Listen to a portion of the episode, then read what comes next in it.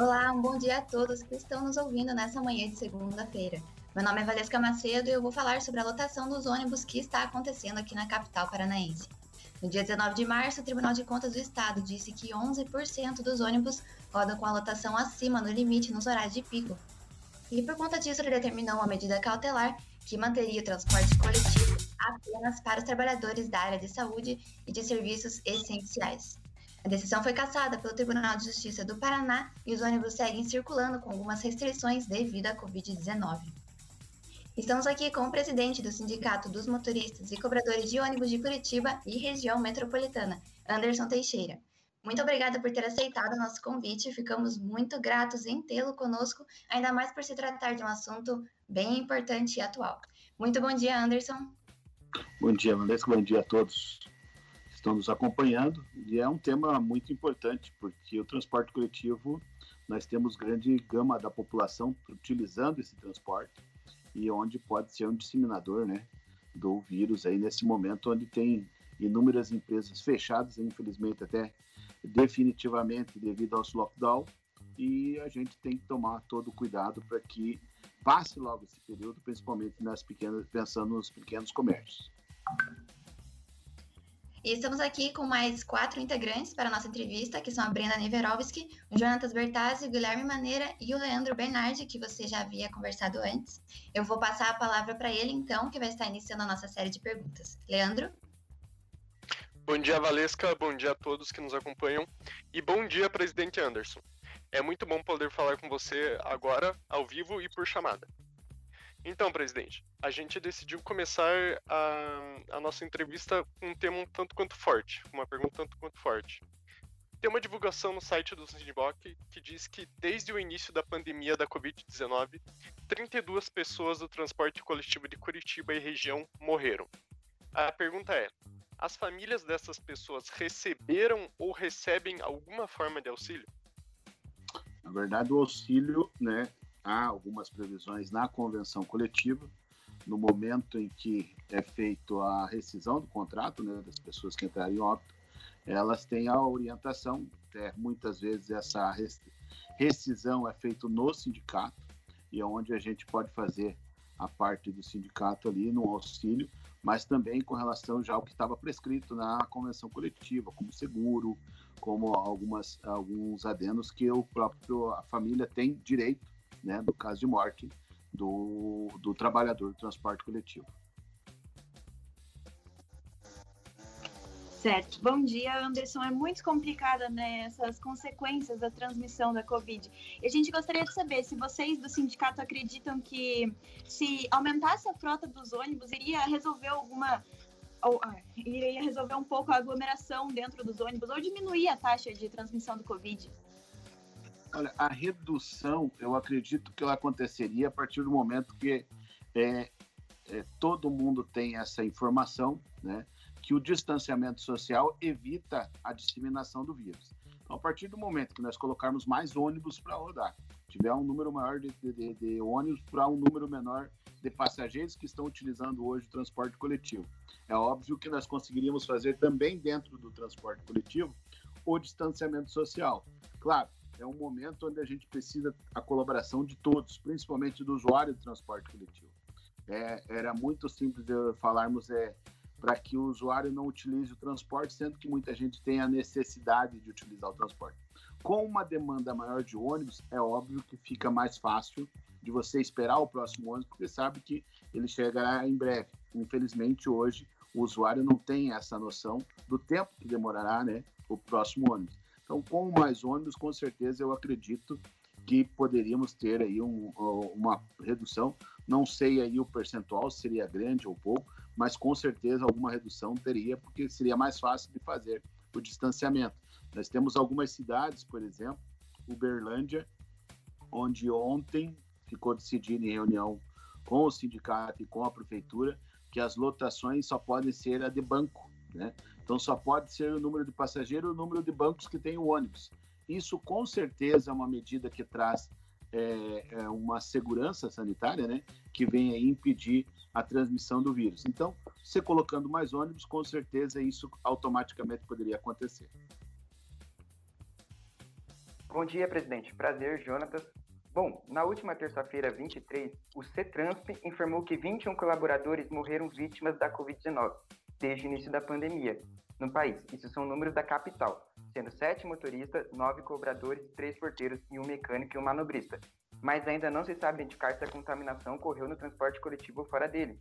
Já o Sindimoc, é, que representa os trabalhadores da capital e também os da Grande Curitiba, aponta que foram 32 mortes no total, sendo 18 apenas nos últimos 15 dias, que é um número é, bem significativo, né? Então, a pergunta que eu quero fazer para o senhor é: os ônibus já são higienizados diariamente, de acordo com o CETRANSP, mas o que mais está faltando para garantir a saúde dos colaboradores? Mas também de principalmente dos cobradores e motoristas, que são os mais afetados no dia a dia, por estarem dentro dos ônibus lotados? Bom, essa, é, essa questão dos números é bem fácil até de ser explicada, porque o Sindimoc representa Curitiba e região metropolitana. Então, essa diferença, e infelizmente não é mais 32, né? Esse número no final de semana é, aumentou. Nós estamos contabilizando aí 35 trabalhadores né, que entraram em óbito de Curitiba e região metropolitana. Estamos falando desses números de trabalhadores da, é, que estão na ativa, que estão trabalhando diariamente e contraíram o vírus é, grande é, dentro do transporte coletivo, ou seja, trabalhando. Há algumas medidas, desde o início da, da pandemia, o Sindimoc sempre procurou, junto às empresas e aos, ao poder concedente, medidas que viessem à prevenção e à segurança do trabalhador. O que a gente observa nesses últimos dias é que a doença ela se alastrou de forma abrupta, é, o, o, nível de contaminação é muito alto, né? Então, nós temos aí um período onde precisamos praticamente 10 a 11 meses, onde a contaminação dentro do transporte coletivo, pelo menos dos operadores, era muito baixa. Né? E com essa nova cepa, isso que nós temos identificado através de estudos, que a contaminação se tornou muito mais veloz. Então, o que, que a gente hoje pleiteia? Um transporte coletivo focado única e exclusivamente para os profissionais que realmente são essenciais. Né? Hoje, infelizmente, como eu falei, a gente precisa contar com a colaboração do usuário. Por quê? É, tendo ônibus, muita gente acaba indo na panificadora, acaba indo é, na, enfim, é, visitar um amigo, é, sai de casa muitas vezes sem ter aquela real necessidade, até mesmo não respeitando o lockdown, ou às vezes aproveitando que está em lockdown para fazer algumas coisas que não faria, até porque ele estaria trabalhando. Então, o que nós precisamos efetivamente? Reduzir o número de pessoas dentro do transporte coletivo. Claro, o outro pleito do Sindimoc é a questão da vacinação aos trabalhadores. Isso eu acredito que é, imunizaria a categoria e evitaria. Não evitaria o vírus de estar sendo transportado dentro do coletivo e sendo disseminado pelos outros usuários. Então, o que a gente vê efetivamente a necessidade de uma atitude mais é, positiva no sentido de reduzir a circulação do vírus dentro do transporte coletivo.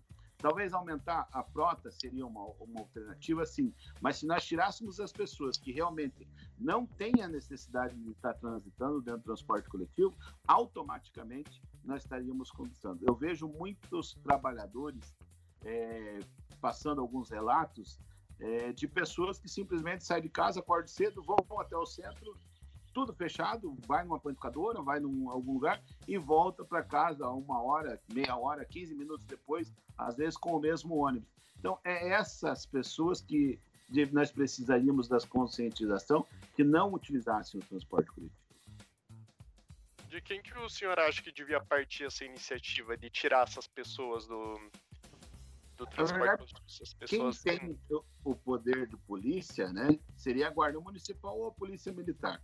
Mas só que daí nós precisaríamos ou do prefeito ou do governador do estado uma determinação, né, ou uma lei que proibisse a utilização do transporte coletivo nesse período de lockdown que nós estamos vendo, onde é o pico da pandemia, ou estamos próximos do pico, ou Infelizmente, vemos os números crescendo a cada dia, né? A gente não sabe quanto vai ser o pico. Mas, enquanto fosse o lockdown, houvesse essa restrição de apenas para trabalhadores, conforme foi nós solicitamos até o TCE, que o, o, presidente do TSE se sensibilizou e atendeu ao, no, ao, nosso pedido através de uma cautelar. É reduzir o número de pessoas, utilizar o transporte coletivo, quem é do serviço essencial, que realmente faz diferença na vida das pessoas e as pessoas não podem parar. Presidente, complementando um pouquinho a, a, última pergunta, a deletização dos ônibus, o limite na capacidade de pessoas, já é o suficiente para garantir a segurança dos motoristas e cobradores ou teria que entrar mais alguma lei, alguma outra coisa? Eu acredito que ela foi.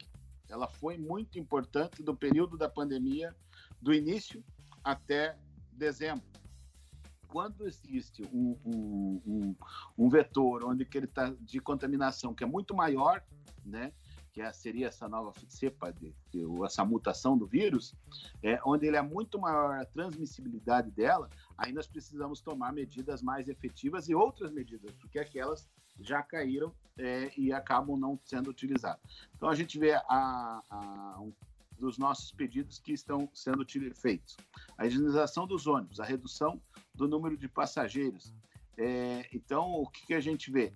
Foi bom, naquele momento foi essencial. Agora, o que nós precisamos? De outras medidas mais eficazes nesse sentido, onde você retire realmente do dentro do transporte coletivo. O aumento dos ônibus vai consideravelmente melhorar? Vai, com certeza. Você aumentando o isolamento, é, é, é, é científico que vai reduzir a transmissão. Então, é, com certeza, mas precisa, nesse momento, aumentar então o número dos ônibus para que seja uma carga de banco ou uma carga aí, se que haja possibilidade de fazer o isolamento social.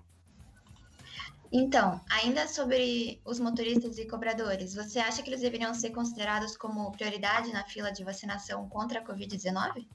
Exato. O nosso pleito nesse momento, e através de até estudos da Universidade de, de Minas Gerais, onde nós vemos né, que o, o, o, o número, o, o, trabalhador do transporte coletivo hoje ele está tão exposto quanto o trabalhador de dentro de um hospital. Até pelo número de pessoas que transitam, as pessoas utilizam o transporte coletivo para ir ao hospital quando estão com suspeito de Covid ou quando estão com a Covid. Então, a, a, o nível de contaminação, o risco de contaminação do trabalhador do transporte coletivo, ele é muito grande e considerado por alguns uh, estudiosos que ele só ficaria atrás do hospital em termos de é, contaminação. Então, é, diante disso, e é um pleito que nós estamos atuando e trabalhando aí constantemente semana passada e esta semana teremos aí um trabalho intenso sobre isso, é justamente a vacinação prioritária aos trabalhadores do transporte coletivo, em virtude desse risco de contaminação e as mortes que vêm ocorrendo e a gente vem vendo que têm aumentado aí muito nos últimos dias.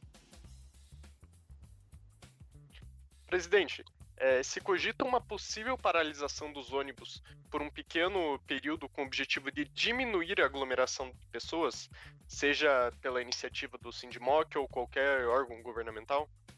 Nós fizemos uma solicitação ao órgão governamental que eles fizessem algumas paradas, principalmente nos entrepicos. Né? Levou a população essencial que precisava trabalhar, é, ele no pico lá da manhã cedo, nesse entrepico, uma paralisação do transporte coletivo, volta ao meio-dia, que seria o segundo pico do dia, e novamente à tarde, uma paralisação entre picos. Então, o nosso pedido era de redução nesse sentido. Uma paralisação por conta dos trabalhadores é, necessitaria de um embate, principalmente com a população e com a prefeitura, onde nós não estaríamos conseguindo o um entendimento em soluções que viessem trazer a segurança dos trabalhadores. No entanto, o momento ele é de discussão. É óbvio que a preocupação e o clamor da categoria é por medidas que venham realmente protegê-los, né? Então, é, não como forma de manifestação. O que nós pedimos e solicitamos a alguns órgãos públicos é essa paralisação por meio da própria empresa, ou por da própria URBS, que fizesse essa paralisação. Certo, muito obrigada é. pela resposta, Anderson. E agora vamos fazer a penúltima pergunta e a gente gostaria de saber como que estão os motoristas e os cobradores. É, o senhor comentou, né, que eles é, te contaram a, que estão vendo muitas pessoas pegando ônibus e voltando logo, usando, né, para ir para padaria. E a gente queria saber se você está recebendo queixa, se você está recebendo reclamação dos motoristas, é, como eles estão se sentindo, se eles estão sentindo segurança ao trabalhar, se eles estão sentindo medo, como é que eles estão? A verdade, a frase mais correta é pânico, né? O trabalhador ele sabe da sua necessidade para a sociedade, do trabalho do, essencial que o transporte coletivo faz, mas ele está com muito medo de sair de casa é, pessoas que estamos perdendo muitos companheiros, né? Muito trabalhador que você conversou com ele no meio da semana, no final de semana vem a, a, a, mensagem que ele acabou falecendo por Covid. Então, e é uma doença que ela tem se tornado, assim, principalmente dos nossos é, co companheiros do transporte coletivo, ela tem matado em menos de uma semana. Então, o pessoal está sentindo principalmente essa dor neste sentido onde você conversa com a pessoa no final de semana, rende um carro para ele, ou pega o carro dele e continua o serviço, e quando chega no final de semana, você descobre que esse companheiro morreu, ou na outra semana fica sabendo que ele morreu. Então, essa é um sentimento que traz é um profundo alento, né? um pedido para que, se isso venha a, a, se resolver, que as pessoas tenham consciência e utilizem o transporte coletivo realmente se tem a necessidade né, e tomem todas as medidas para que não coloquem em risco nem a sua vida e nem das pessoas que estão em sua volta. Bom, presidente, nessa última pergunta da Brenda, o senhor citou uma palavra muito forte, que é pânico. E me veio uma dúvida é em relação é, ao pessoal do grupo de risco, os colaboradores do grupo de risco é, eles têm trabalhado normalmente, é, vocês têm tomado algum cuidado a mais, é, principalmente os motoristas e os cobradores. Eles estão frequentando, estão trabalhando normal? Não, na verdade, os grupos de risco nós conseguimos já no, acredito eu, no segundo mês da pandemia, retirar todos esses trabalhadores do grupo de risco é, de escala, afastamento, em conversa com os empresários, e houve até essa sensibilidade de muitos empresários, onde eles afastaram os grupos de risco. Agora, alguns já, é, até por eles mesmos, pediram para voltar, mas existe essa proteção do grupo de risco, onde eles têm essa possibilidade de permanecer em casa aí, é, mediante uma negociação junto à empresa que foi conquistada pelo sindicato. E assim finalizamos a nossa entrevista de hoje. Muito obrigada, Anderson, novamente por ter aceitado o nosso convite e pela sua disponibilidade. Eu que agradeço a todos vocês, um ótimo dia. E, mais uma vez, repito: se não precisar utilizar o transporte coletivo, não utilizem. E usem máscara, usem todas as formas de se prevenir com relação ao Covid. Um grande abraço a todos e obrigado pela oportunidade. Nós que agradecemos. E para encerrar, eu gostaria de falar que nós tentamos contato com o Tribunal de Justiça do Paraná e com o Sindicato das Empresas de Ônibus de Curitiba e região metropolitana, porém eles disseram que não iriam se manifestar sobre o assunto. Entramos em contato com a assessoria de imprensa da urbanização de Curitiba, que também optou por não se manifestar. Muito obrigada e tenha um ótimo dia.